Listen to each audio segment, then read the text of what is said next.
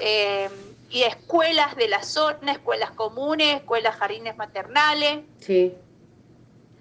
Bueno, ya las últimas dos por lo menos, no sé si Tony quiere hacer alguna otra pregunta. Eh, ¿Qué consideras que deberíamos aprender o que es lo más como el mensaje que nos ha dejado esta pandemia como comunidad educativa, no sé, nosotras como estudiantes, a ustedes como directivos? Yo creo que una de las reflexiones que hemos puesto, porque las jornadas institucionales que hicimos en septiembre y en julio venían eh, en este tipo de reflexionar sobre lo que vamos haciendo.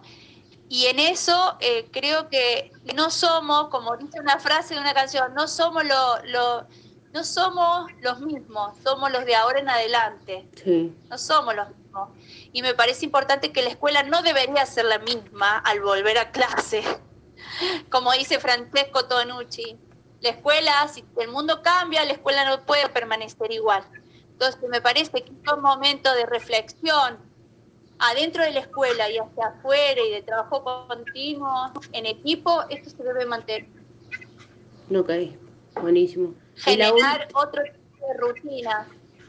Y la última pregunta es, ¿alguna experiencia o alguna anécdota que les haya impactado de esta pandemia? Oh, tenemos tanta, no sé, Andreita. una cortita para salir un poquito. Positiva o negativa. Cualquiera, la que quiera. Una positiva y una negativa. Bueno, negativas son... son las emergencias. Son que, bueno, una positiva. Las negativas son las que tenemos que hacer denuncia, que tenemos que intervenir como Estado para que puedan los otros organismos actuar rápidamente en situaciones de vulneración de derechos. Eso es una de las negativas. Sí, sí. y lo ah, positivo, no sé, el humor con que a veces los docentes se toman las cosas y eh, lo positivo ha sido que hemos logrado, em, a pesar de, muchas cosas negativas, porque nuestra comunidad tiene mucho para superar y que hay consumo, que hay problemas de, económicos, un montón de cosas, eh, como anécdotas positivas ha sido de poder eh, nosotras crecer como grupo. Siempre ha sido un grupo muy lindo el de la Espora. Siempre la persona que entra a la Espora a trabajar eh, la vuelve a elegir porque es un, grupo especial en la que mm, el nivel humano tiene unas características muy específicas. Eh, si no tenés, eh, si no te bancas las características, como que terminan renunciando, o sea, se, Hemos tenido gente que ha estado seis, seis horas, André, titular. Y seis horas. Y bueno, los niños le han que pagar el derecho de piso a los profes a veces. Los profes en materia especial, y a uno nos duró dos o tres horitas nomás, porque lo habían encerrado en la casa y no, yo me voy de acá, esto no es para mí. Eh, pero a la vez como grupo hemos crecido un montón, hay un sostenimiento grupal muy importante entre nosotras eh, si bien por ahí tenemos nuestras recaídas, porque bueno, tampoco somos, eh, o sea, es, normal en esta cuarentena.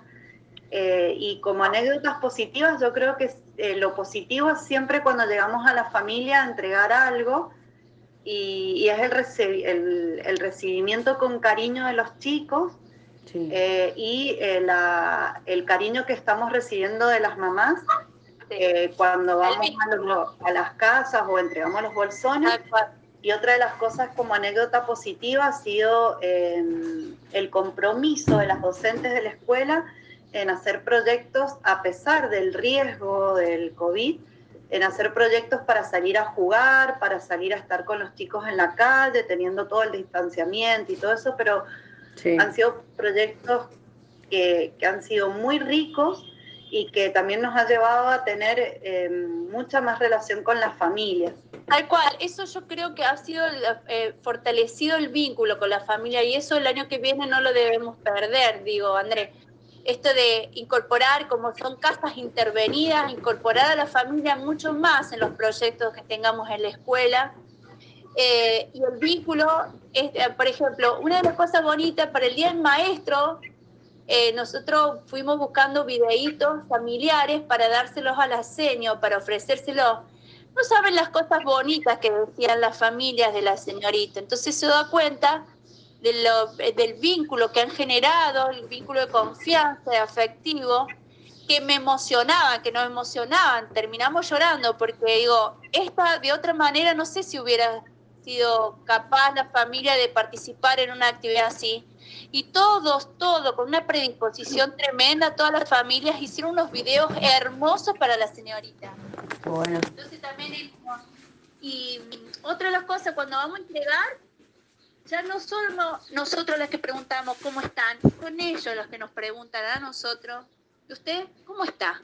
Pero de corazón, de corazón. Y eso que hay un barbijo, te mira a los ojos y dice, ¿y usted cómo está? ¿Cómo están ustedes? ¡Ay! Cuando te pregunta eso, pingue. A veces te quedas porque venís, no venís muy bien en el día. Y bueno, entonces se ha generado un vínculo de confianza con la familia que es hermoso.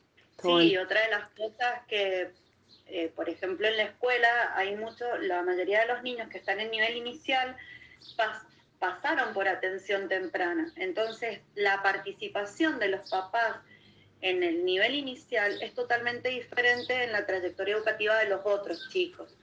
Entonces también eso ha sido súper positivo en esta pandemia, que mm, al, estos papás haber tenido un trabajo tan lindo de la atención temprana como parte de la educación de esos niños, de, sus hijos, porque ellos son parte de esa educación, eh, sí, está bien. Y bueno, al, haber sido eh, parte ahora en, en, el nivel inicial se ha notado, eh, se observa el grupo de trabajo, Natalia te lo puede decir, que está, hecho las prácticas, el gran compromiso de los papás, la gran relación con las docentes, que eso yo creo que es un pilar fundamental en la educación de un niño y más con un niño con discapacidad.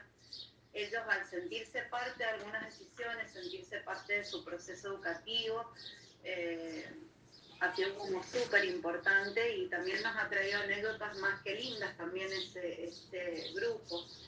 Así que sí, ha un año con cosas positivas y negativas, de las cuales siempre eh, mi palabra es aprendizaje, uno saca de eso un aprendizaje. Y, bueno, y con la Andre intentamos eh, darles lo que necesitan y lo mejor a cada, a cada niño. Así que bueno, eh, es es, lo, es el, el, espíritu de la espora, o sea, siempre estar presentes en el Día del Niño, en el Día de los Jardines, siempre eh, hacerlos sentir bien y, y, que reciban en muchas ocasiones lo que en otro lado no reciben. Entonces eso también hace otro vínculo con, con los chicos y con la familia, porque por ahí nos buscan a la escuela espora para algunas cosas y no buscan a otras escuelas de sus hijos que van a escuelas comunes. Tal cual. Sí, sí. Eh, eso, eso es una característica, que por nosotros tienen un tipo de trabajo y con las otras escuelas no. Así que bueno, y otra de las cosas que caracteriza a la escuela Espora es el gran trabajo en red. Nosotras trabajamos siempre en red. O sea, el, trabajo en red es fundamental. De lo contrario, no vamos a, o sea, solas no llegamos a ningún lado. Así que es un gran trabajo en red colaborativo. Y eso es otra cosa positiva también. Sí eh, con muchas instituciones, estamos muy bien armadas eh, y eso también nos ha ayudado a sostenernos en momentos muy heavy que hemos pasado, muy heavy, y nos vamos sosteniendo todas las instituciones en un grupo y, tratando de hacerlo mejor. Entonces, bueno, el trabajo colaborativo yo lo creo como un eje eh, vector de la escuela Espora. Trabajo colaborativo, tal cual porque sin eso ¿Podrían decir que el trabajo colaborativo les ha como facilitado toda esta situación, digamos, que estamos viviendo? Sí, no hubiéramos podido resolver muchas cosas, tomar decisiones. A veces la escuela recibe muchas noticias y uno tiene que tomar la decisión de hacer denuncia, pero para eso tenés que trabajar con otro equipo que continúe la denuncia y que acompañemos todo el proceso de esa familia. Entonces, armamos esos grupos de WhatsApp con todas las instituciones que están interviniendo y ahí nos vamos comunicando y es lo importante, la comunicación y ver cómo acompañamos, porque si no somos muchos de distintas áreas y hacemos cada uno por su lado y es difícil. Es mejor trabajar todos juntos para una meta común que es garantizar los derechos de todos los niños y niñas. Sí, igual André, nosotras este trabajo, estas redes, eh, le digo que nosotras las tenemos antes de, la pandemia. Antes de la pandemia. Eh, ha, tenido muchos aspectos positivos y sobre todo en el gran crecimiento que ha tenido la institución en cuanto al uso de la tecnología, de, de, de, poderse, hacer, y de poderse acercar al alumno de, una u otra forma. Y otra de las cosas que veo como altamente positivo es que cada una de nuestras docentes hizo campo y llegó donde vive el niño. Entonces, si yo llego donde vive este alumno X, y sé que no tiene mesa, que no tiene piso, que no tiene, que viven 15 en una, en una salita de 2x2, yo ahí puedo entender y contextualizar el aprendizaje que debo darle. Entonces, yo creo que eso, Andre, ha sido altamente positivo, más que con la Andre han llegado, eh, yo por una cuestión de salud, acompañado desde la escuela. Eh, y a mí también, yo hace 18 años que estaba en la escuela, yo conocía un poco el contexto, pero tampoco no había ido a visitar. A mí como directivo me ha servido también. Uno que tiene que asesorar, orientar a las chicas las propuestas también me ha, servido ir al territorio. Yo creo que eso no hay que dejarlo de hacer. El año que viene hagamos caminata, caminata por, la, por el barrio, eh, en realidad, eh, por ejemplo, antes cuando eh, empezó el, transporte de la, de la municipalidad, lo que hacía yo era subirme a la tráfico y acompañarlos. Y, yo en la mañana, en la tarde, entonces eh, ahí escuchaba lo que se hablaba entre los chicos, veía cuando bajaban de la tráfico quién estaba, quién no, cómo era el recibimiento. Y de esa forma, en ese acompañamiento se saca un montón de, información potable para mejorar el aprendizaje y los vínculos. Entonces ese es más o menos nuestro laburo. Me encanta. Que no se hace en todos lados, hay escuelas que tienen otra perspectiva, nosotras esta es nuestra, nuestra visión y, nuestra misión con los chicos, así que bueno, em, es lo que les podemos decir desde la escuela Espora. ¿Te quedó clarito? Buenísimo, sí, ¿Alguna duda?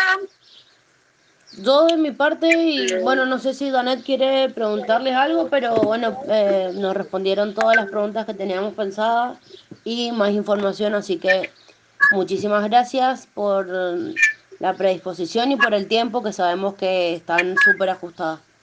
Está bien, Anto. Muchas gracias. Bueno, yo creo que la virtualidad no ha permitido otro tipo de relación en estas redes, o sea que por ahí continuar con este tipo de virtualidad que antes se hacía muy difícil en la presencialidad, reuniones de red, en la escuela hacíamos reuniones, encuentros de redes, se hacía una o dos veces al año, pero ahora este tipo de virtualidad yo creo que nos posibilita hacer más seguido, más frecuente. Otra cosa positiva de esto, Andrés, que por ejemplo, antes eh, hemos descubierto eh, que con esto de la virtualidad se puede hacer mucho más fácil las reuniones de personal. Ah, las, Reuniones, las, reuniones, interinstitucionales se, concretan de otra forma, se concretan mucho más rápido, conocemos caras, porque antes eh, costaba mucho más concretar una reunión por el horario del trabajo, por esto, por aquello, eh, si bien tiene su, el pro diría que hemos conocido los equipos y hemos logrado cosas re lindas, unos trabajos, unas articulaciones muy buenas en pos de la, del bienestar del estudiante. Eh, bueno, lo negativo es el tema del horario, ya se lo dijimos, que es lo que más marcamos. Pero terminamos a de la noche. Gracias a eso, por ejemplo, hemos trabajado ahora que pero la, parte educativa funciona en la mañana porque también nos marca el transporte. Tenemos un transporte que trae a los chicos de la favorita a la escuela, hace todo un recorrido y, hay un solo transporte. Entonces intentamos beneficiar a la mayor cantidad de alumnos. Okay. Eh, bueno, esto que ya me habían dicho, cómo, um, que me lo dijeron sola, cómo asesoraban o cómo acompañaban a las docentes en en, su, en sus trabajos. Eh, el acompañamiento es un poco el trabajo grupal entre ella de contención, pero a su vez nosotros hacemos un seguimiento, nos reunimos, la idea es reunirnos para hacer seguimiento de trayectoria de los chicos y eh, en este momento también han armado grupitos pequeños para contención más psicológica de los docentes que lo está armando la psicóloga, ¿sí? Porque también hay mucho desgaste por parte de los docentes, desgaste emocional. Sí, sí, la verdad que sí. Eh, bueno, otra pregunta es, si ustedes consideran que ha llegado a ser significativo el aprendizaje en este contexto para los chicos. Eh, sí, en la medida que todas las propuestas creo que intentan eh, trabajar saberes significativos, aprendizajes prioritarios, tenemos un documento de la provincia que nos han facilitado, pero que nosotros hemos ajustado nuestra particularidad del contexto. Entonces, la idea es que las chicas puedan seleccionar saberes que son relevantes y que tengan sentido, que sean tareas con sentido. Esa es la idea que, que se propone y que busca un trabajo por proyecto. Estamos aprendiendo a hacerlo, ¿sí? Hay, hay muchas chicas que tienen otro tipo de formación, entonces también están en ese aprendizaje de ver cómo hacer un proyecto, de cómo hacer tareas relevantes. Pero sí, yo creo que sí, para los alumnos ha sido significativo, más allá de las tareas que propone la docente, creo que ha sido significativo para todo el mundo. Quien se quede en su casa eh, han aprendido muchas cosas también. Yo creo que sí. Buenísimo. Eh, ¿Y qué aspecto? Está, apagado, Andrés. Está apagado el micrófono, perdón. Sí, sí, no ah, Ahí está. Em, es que apagué el porque empieza mi capitán que se vuelve loco y, y ladra. ¿ves?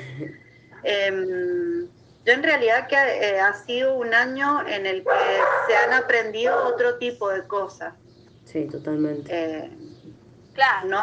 Eh, que también nosotras como institución y como equipo directivo hemos apuntado hacia lo vincular, hacia el sostenimiento, hacia, hacia em, esa vinculación afectiva que tanto necesitamos y a partir de ahí empezar a trabajar todo lo que es aprendizaje, porque si no tenemos una vinculación no podemos pretender que el otro aprenda o desarrolle conocimientos. Entonces, eso ha sido como mucho, mm, como equipo directivo ha sido como nuestro lema. Desde lo efectivo, desde el primer momento que entramos en pandemia dijimos, vayamos a buscarlo, había chicos desconectados, vayamos a buscarlo, lo fuimos a buscar. La conexión virtual o la conexión eh, presencial, yendo a la casa, para contener y para decir acá estamos, eso fue importante y sigue siendo importante. Lo seguimos manteniendo. Eh, bueno, esto de si pueden decirme qué notan ustedes como directivos, qué aspectos positivos y negativos han vivido como de esta situación. A ver. Y algo te nombramos recién. empezamos por lo negativo. Lo negativo era la extensión de esto del horario de trabajo. Como directivos se nos ha extendido a nosotros muchísimo.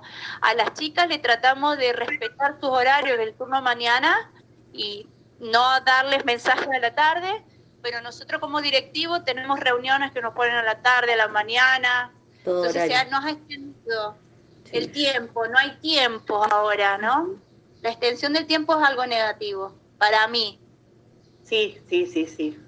Eh, al menos nosotras, eh, bueno, por ejemplo, yo le decía a las chicas que si no era hoy, ya tenían que esperar hasta el jueves, hasta el viernes que viene, 16, porque tenemos la agenda desde las 8 de la mañana hasta las 6 de la tarde, 7 y media. Súper recargada. Totalmente colapsada, con reuniones. Bueno, ahora ustedes me van a ver que yo estoy viendo porque Está bien, André. El desgaste, yo estoy un poco, te describo un poco el desgaste emocional también de parte de los directivos. Hay desgaste porque con tantas reuniones a veces termina cansado y no nos dejan pensar mucho, ¿no? Con esa reunión de un día y tomar decisiones ahí. En realidad a veces son reuniones que son para pensar qué va a pasar y hay otras que tenés que tomar decisiones. Claro. Como lo que pasa ahora que estamos en el tema de la articulación, ¿no es cierto, André? Yo estoy aprendiendo un montón de eso. Articular significa cómo acompañar a un alumno que pasa de un nivel a otro, si pasa a una escuela especial, a escuela EI, los que egresan de todos los niveles, decirle que ya le contesto. Y este, este tema de articulación para mí es nuevito, entonces también hay que tomar decisiones con el equipo. El trabajo en equipo es una cosa positiva, ¿ves? Eso yo lo pondría. Positivo el trabajo en equipo, la posibilidad de poder trabajar y entre las mismas chicas también nos, decían las docentes. Qué bueno que nos pusimos en este grupo porque entre ellas se contienen y a su vez hacen propuestas juntas. Muchas de ellas hacen propuestas. Entonces el trabajo en equipo es súper trabajo en equipo al interior de la escuela y a su vez con redes, porque nosotros como institución hemos hecho redes con otras instituciones. Entonces, trabajo en equipo al interior, yo estoy anotando también. Sí, sí. Positivo, yo estoy grabando. Estoy grabando para después anotar todo.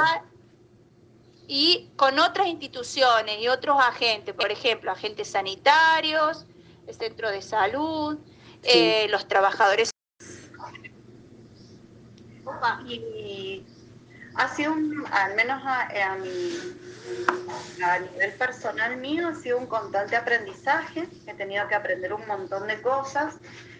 Eh, ha sido mucho más llevadero y más, eh, más lindo el trabajo. He crecido un montón en el trabajo en equipo con la Andre. Eh, hemos realizado un gran trabajo en equipo, si no, no lo podríamos haber realizado. Mm, y, tiene muchos desafíos a los que vamos superando día a día. O sea, no hay una receta, sino que es día a día vamos viendo y nos vamos armando y vamos tratando de transitar lo mejor posible eh, en, en, esto de la virtualidad. Sí, estamos divididas, por ejemplo, yo hago más lo administrativo, sí. que ahora Andrés tengo que seguir con todas las otras rendiciones. Te quería avisar. De paso. Sí, que ayer me mandó un mensaje, Gabriela, me olvidé.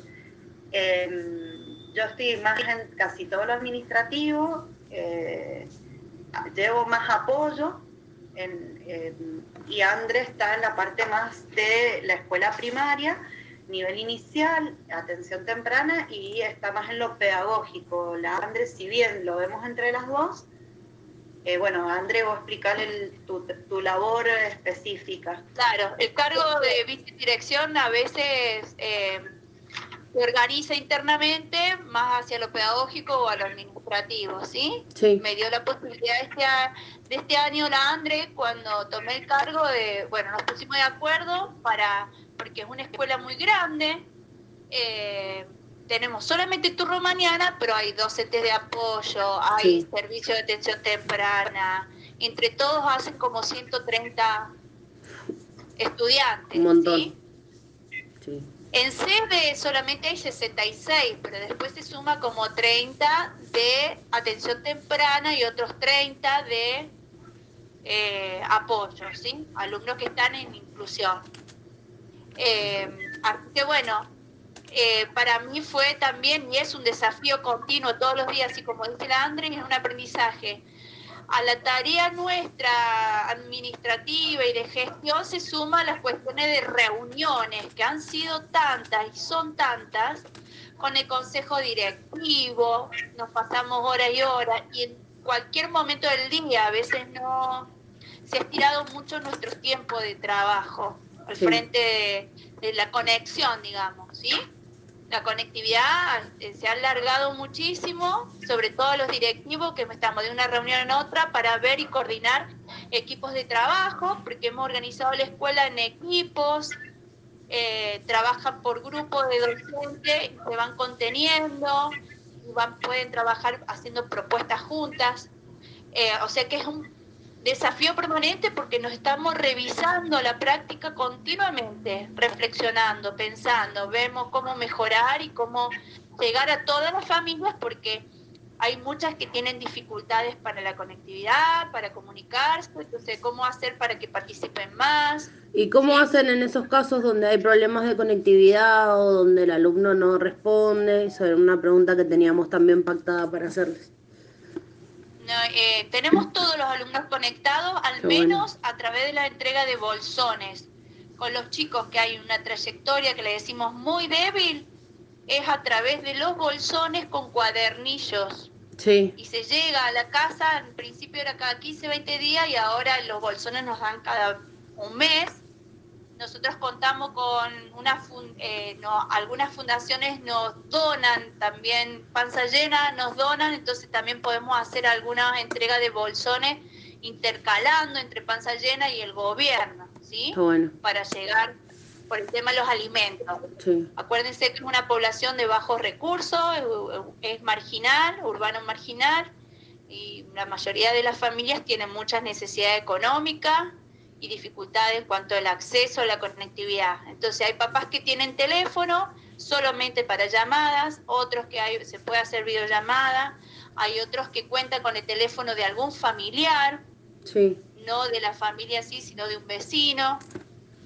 Entonces, bueno, llegamos hasta los domicilios. Hay, hay veces que hay papás que no estamos no le podemos, tenemos conexión por teléfono, pero no nos responden y bueno, vamos el día, le entrego bolsones, vamos hasta la casa, hacemos delivery. también en los tiempos libres. no, también es no solamente tiempo libre, en realidad es también para ver el contexto y dónde viven. y nos ha servido un montón a nosotros para ajustar las actividades.